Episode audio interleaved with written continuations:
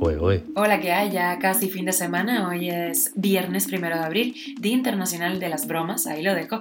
Y esas son las cinco noticias que te traemos y una más que te contamos aquí, en Cuba Diario. Esto es Cuba a Diario, el podcast de Diario de Cuba con las últimas noticias para los que se van conectando. República Dominicana se suma a la lista de países que va a exigir visas a los cubanos para transitar por ese país. La aerolínea Turkish Airlines aumenta sus frecuencias de vuelos a Cuba. Un exalcalde colombiano señala supuestos vínculos entre el actual embajador de Colombia en Cuba y grupos paramilitares. Y el ajedrecista cubano Lázaro Brusón le responde siete preguntitas a Diario de Cuba y te contamos la respuesta que dio algunas de ellas. Las autoridades cubanas han aprobado otras 142 pequeñas empresas privadas y ya suman 2.750. Esto es Cuba a Diario, el podcast noticioso de Diario de Cuba. Los ciudadanos cubanos que viajen a República Dominicana en tránsito hacia terceros países estarán obligados de ahora en adelante a tener una visa dominicana. Así lo anunció la Dirección General de Migración de ese país. En caso de que los viajeros cubanos tengan residencia o ciudadanía de Estados Unidos, Canadá, Gran Bretaña o los 27 miembros del espacio Schengen, no van a necesitar un visado dominicano.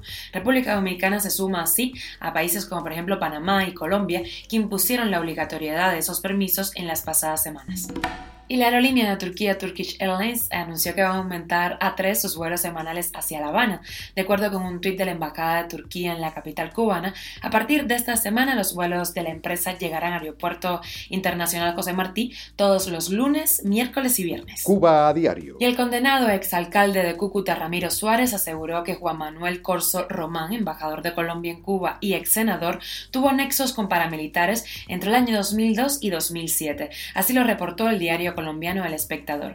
Suárez, condenado por haber participado en el asesinato de un abogado en 2003, ejecutado por paramilitares, presentó un nuevo plan de aporte a la verdad en donde sale esta información.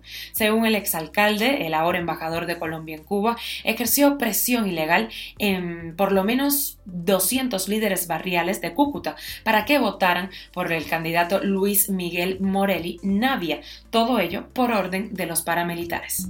Y en Diario de Cuba hablamos con el ajedrecista cubano Lázaro Bruzón, que llegó a alcanzar el puesto 26 en el mundo entero.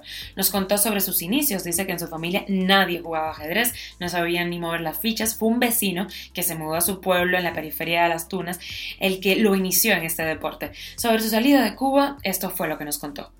Y en mis planes eh, nunca estuvo salir de Cuba. Yo me gustaba mucho y me sentía bien en todos los sentidos. Pero llegó un momento que, sentía muchas limitaciones. O sea, la respuesta que te puedo dar más exacta y para resumirlo es que yo sentía que ya yo había llegado a todo lo que podía llegar y tenía muchas dificultades para seguir progresando en cosas que me interesaban, además del ajedrez, en todos los sentidos. Yo pasaba mucho tiempo en cosas que, me, que no me dejaban ocuparme de lo que de verdad importaba. Ese era mi, mi, mi problema y me pasé mucho tiempo con esa insatisfacción con, y con ese problema y no lograba eh, como identificarlo. Hasta que me di cuenta que ese era el problema, que es que yo quería hacer cosas que en Cuba no podía hacer, no tenía un buen internet, eh, no podía viajar libremente cada vez que quisiera, eh, en fin, sabía que, que, en Cuba ya yo, mi techo había llegado ahí y todo lo que venía era hacia abajo. Entonces, esa no era la vida que yo quería para mí. Cuba a diario. Y el Ministerio Cubano de Economía y Planificación anunció la aprobación de 139 micro, pequeñas y medianas empresas privadas y de tres cooperativas no agropecuarias.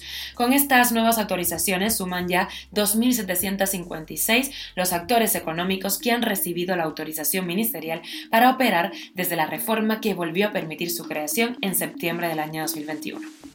Y de extra, una deportiva en el aire ha desertado otro boxeador del equipo de Cuba durante el campeonato continental que se celebró en Guayaquil, en Ecuador. Se trata de Erich Ruiz, bronce en el pasado mundial. Esto es Cuba a Diario, el podcast noticioso de Diario de Cuba, dirigido por Wendy Lascano y producido por Raiza Fernández. Bueno, que pases feliz fin de semana. Recuerda que estamos contigo de lunes a viernes, sábado y domingo ahí. No nos cogemos libre. Nos puedes encontrar en Telegram, Spotify, SoundCloud, si estás en Cuba uso VPN, Apple Podcast y Google Podcast y también síguenos en nuestras redes sociales. Te esperamos por aquí el lunes.